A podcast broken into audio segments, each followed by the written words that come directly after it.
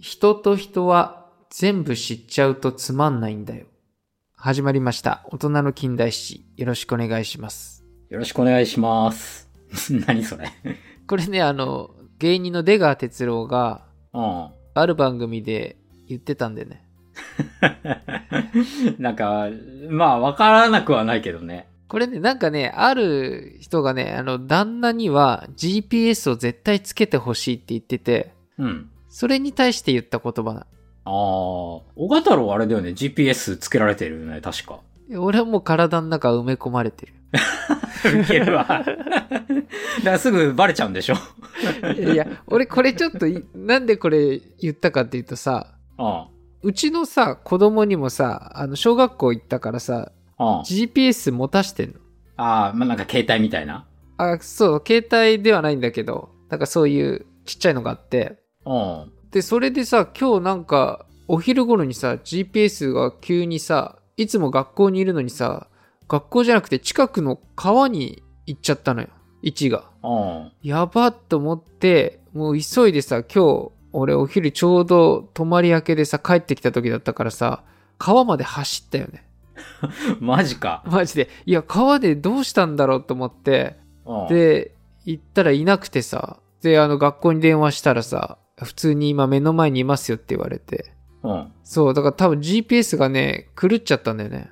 あ、何？持ってはいるけど、狂っちゃってんの完全に。そうそうそいや、なんか落としたとかだったらね、なんかすごいわかるんだけど。えー、なんかそういうのあるとちょっとやだね。う。怖いよね。うん。だから、知らない方が良かったんじゃないかっていう思いもあって、ちょっと今日は、冒頭に。よくわかんねえ。この冒頭何なの？そうなんだよ。まあ、今日は長丸がどの時代の位置情報を知らせてくれるのか楽しみです。いや、どうせ近代史でしょ。あ、そうなの？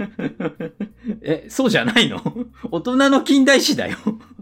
いやいや、番外編で来るかなって思ったからさ、今日は。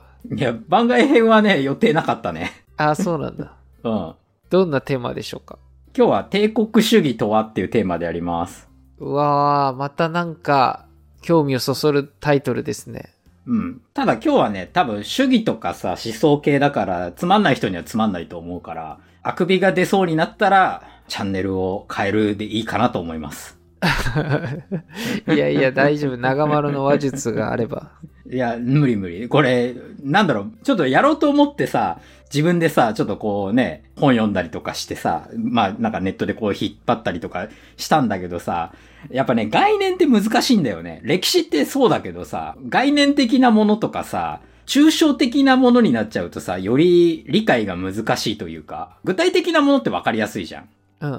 なんか抽象的じゃん。帝国主義っていうの。あ思想系って特にむずいよね。そうそう。だから、そういうものだから、ちょっと今日ね、つまんない回になってしまったらちょっと申し訳ないけれども、ちょっと帝国主義とはっていうところでテーマやらさせていただきます。はい、お願いします。はい。早速だけど、帝国主義って聞いて、どんなイメージを思い浮かべる？帝国主義。うん。もう率直に。え、なんか俺はパッとさ、植民地支配の時代を思い浮かべちゃった、今。いやー、素晴らしい。俺が求めてた回答、ドンピシャだよ。あ、そう？ん、この回答をね、もう求めるまでね、ずっと言い続けようと思ってたんだけど、あの、一発で出てきてよかったよ。うあ、そうなんだ。そう。で、帝国主義っていうのはさ、多分大半の人がさ、この植民地戦争とか植民地をめぐった争い、植民地を獲得する、こう、なんだろう、動きみたいなところを想像する人一番多いと思うんだけれども、うんうん。これ、必ずしも帝国主義イコール植民地戦争ではないんだよね。あ、そうなんだ。そう。結果的にそうなっているかもしれないけれども、あの別に帝国主義が植民地戦争のことを言ってるわけではないんだよ、まず。前提としてね。はいはい。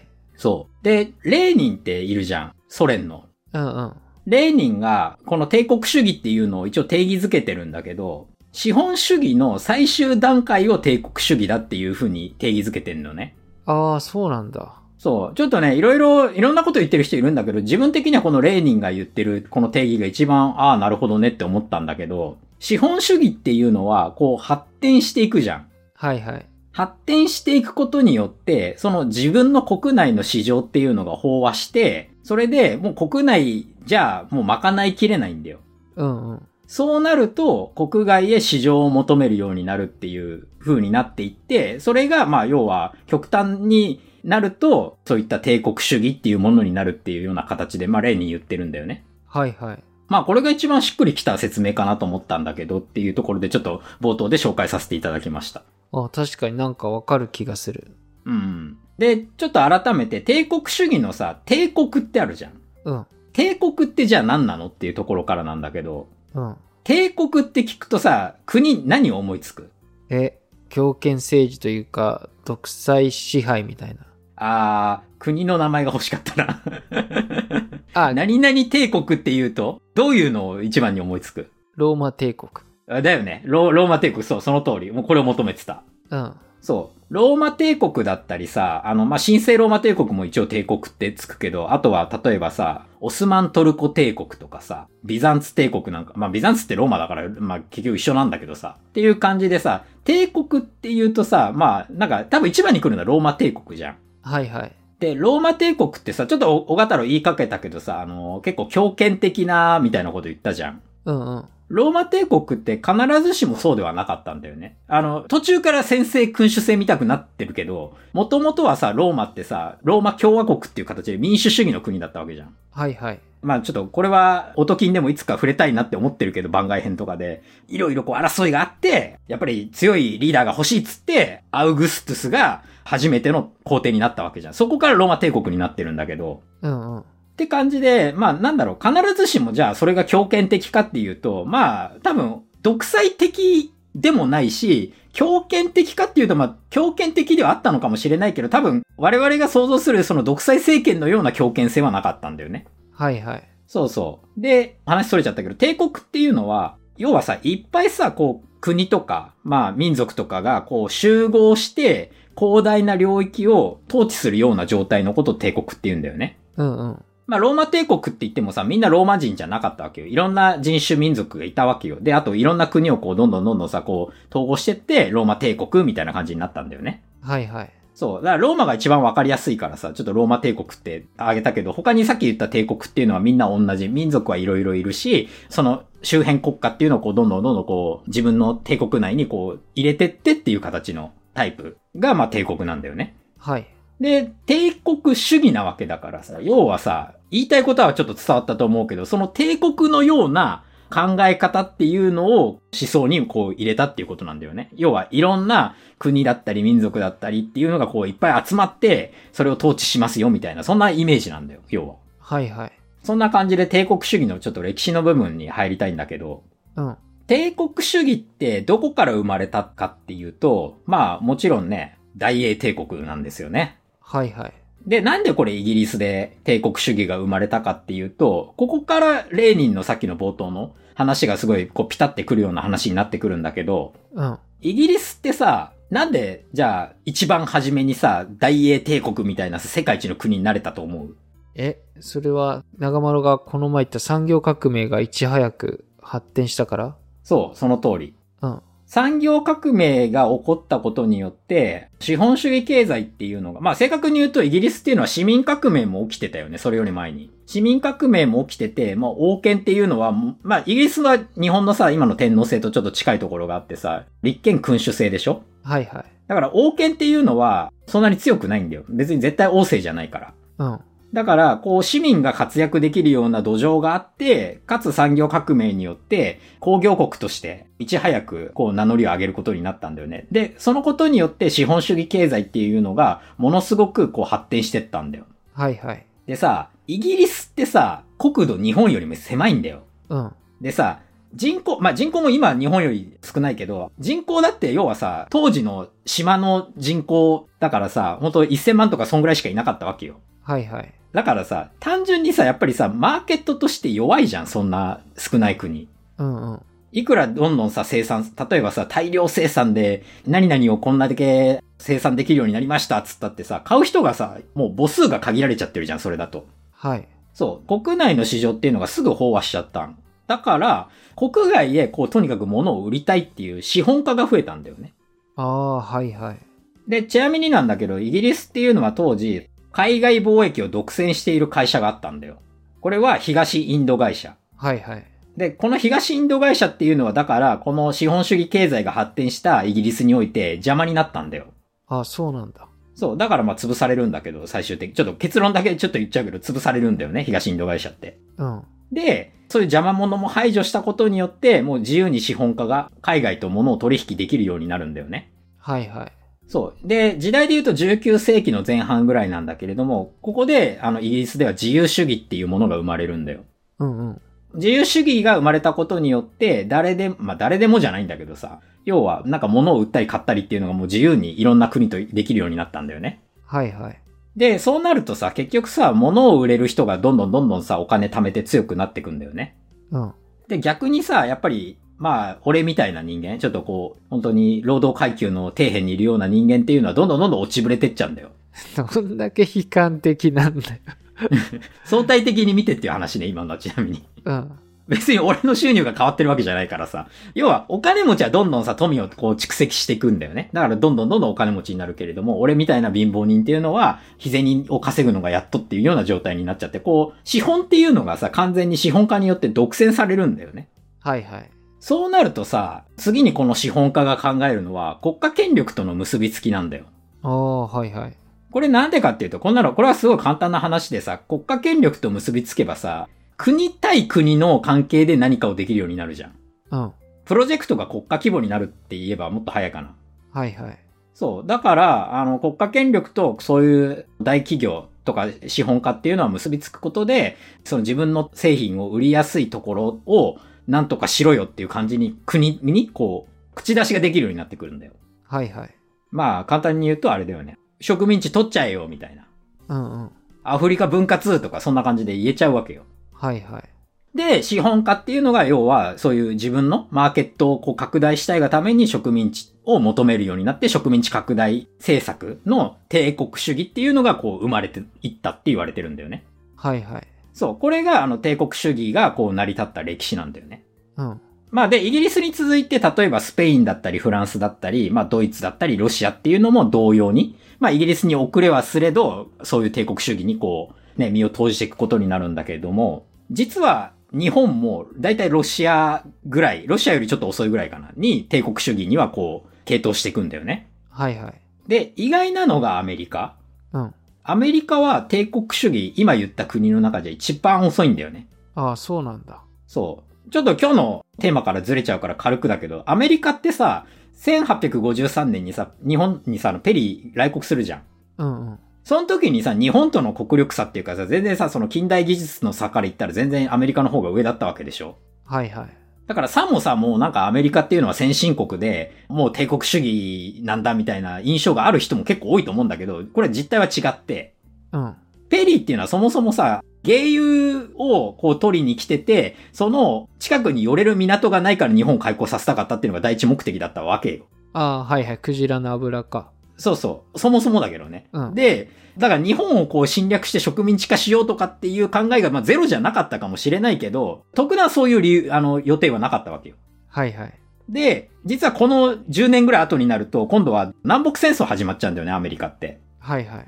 だからさ、対外的な目なんてもうとても向けられるような状態じゃなかった。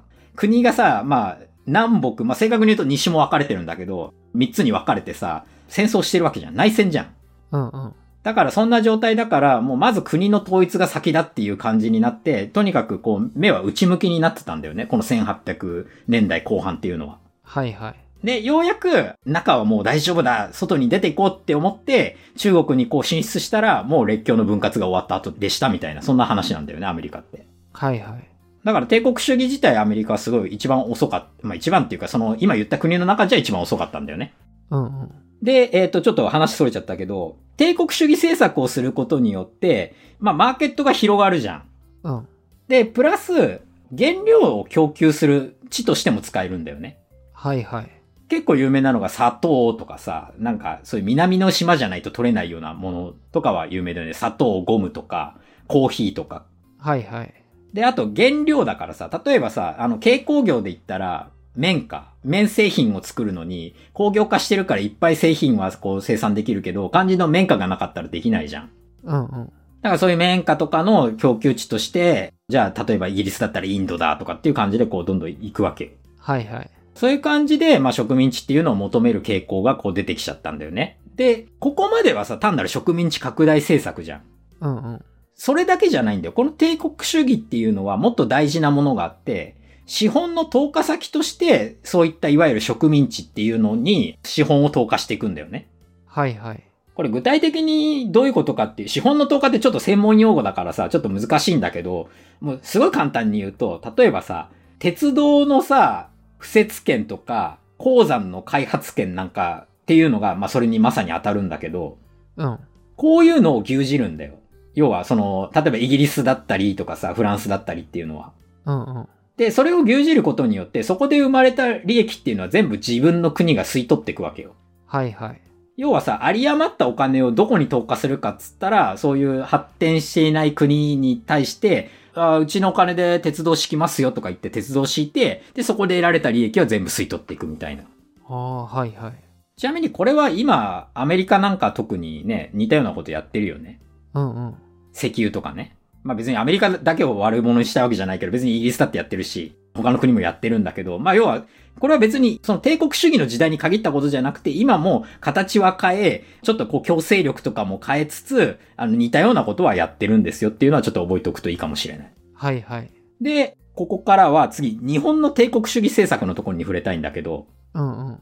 日本はさ、ヨーロッパ列強よりもさ、帝国主義っていうのは遅れてスタートした。まあアメリカよりはちょっと早かったけどぐらいな感じね。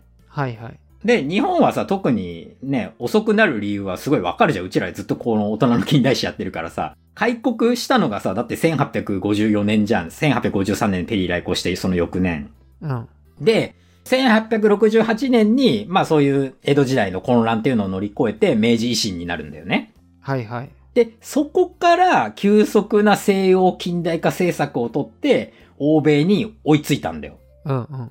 で、いわゆる日本が帝国主義政策を行うようになったのはいつからかって言われてるんだけど、まあ、これは、あの、いろいろさ、今日から私たち帝国主義やりますなんてさ、言わないわけだから、いつからっていうのは、こう、なんだろう、厳密には定義しづらいんだけど、うん。一般的には日露戦争後って言われてるんだよ。はいはい。まあ一般的にはね、あの、いや、その前からもう韓国とか、もうめっちゃね、狙ってたじゃんとかそういうのはあるかもしれないけど、一般的には帝国主義政策が本格化したのは日露戦争後と言われていて、はいはい。まあ日本っていうのは、まあ日清戦争もそうだけど、日清日露、まあ第一次世界大戦っていう形でこう大きな戦争を経て、台湾だったり、朝鮮だったり、満州だったり、旧ドイツ領とかっていうのをどんどんどんどんこう獲得していって、自分らのその植民地っていうのを増やして、植民地経営していくことになるんだよね。はいはい。で、日本の帝国主義政策って他の列強とちょっと違って、特徴じゃないんだけど、日本ってさ、国内市場が成熟したわけじゃないんだよ、あくまでも。はいはい。